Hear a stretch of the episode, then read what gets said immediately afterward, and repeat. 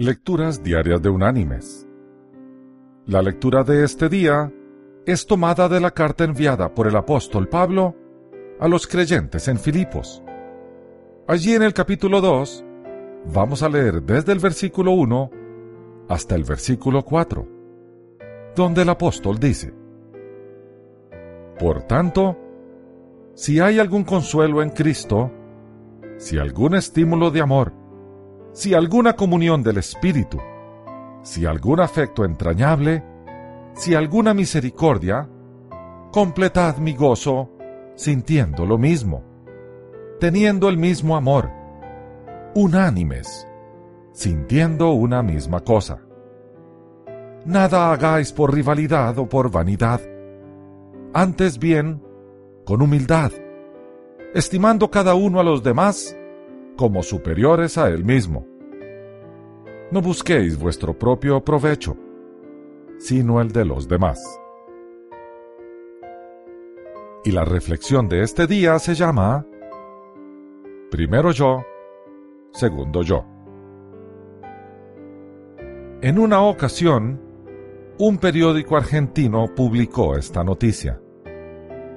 Agua para no beber, aire que mejor no respirar un pueblo pobre sobre una montaña de oro.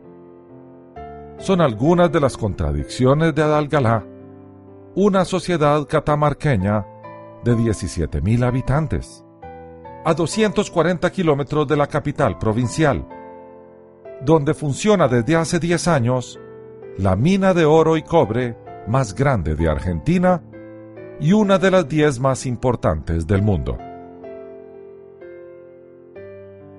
La empresa minera alumbrera de un consorcio suizo-canadiense es denunciada por los pobladores de contaminar la tierra, el aire y el agua.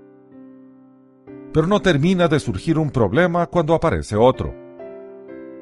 Recientemente la transnacional anunció el inminente desarrollo de un nuevo proyecto minero en la zona, que será diez veces mayor al actual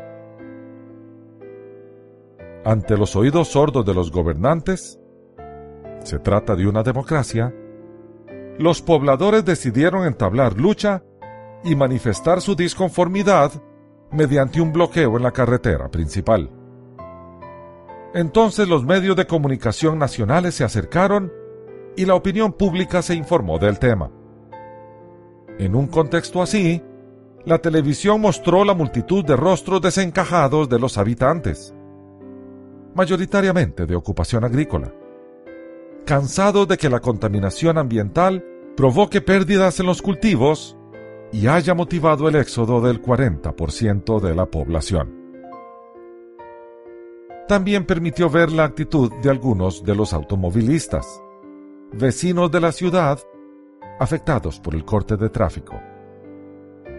Me parece bien que reclamen por lo que les afecta pero que no me impidan llegar a casa, dijo uno. Que hagan lo que quieran, pero que a mí me dejen trabajar, apuntó otro. Comentarios entendibles, por cierto. Lo que no se tiene en cuenta, en la mayoría de estos casos, es que lo que afecta a un grupo de la sociedad, en cierta medida terminará afectando también a todos. El pastor protestante Martin Niemöller, durante el régimen nazi en Alemania, escribió, Primero vinieron a buscar a los comunistas y no dije nada, porque yo no era comunista. Luego vinieron por los judíos y no dije nada, porque yo no era judío. Luego vinieron por los sindicalistas y no dije nada porque yo no era sindicalista. Luego vinieron por los católicos, y no dije nada porque yo era protestante. Luego vinieron por mí, pero ya no quedaba nadie que dijera nada por mí. Mis queridos hermanos y amigos, esta reflexión no trata de proponer una postura ideológica, ya sea de izquierda, de centro o de derecha trata de proponer algo superior. la adopción de un estilo de vida cuya escala de valores esté regida por el amor y la consideración por los demás. En efecto, el progreso es importante, pero lo debe ser para todos. El relativismo con que decimos, si no me afecta, no me importa, debe desaparecer de los labios de los creyentes.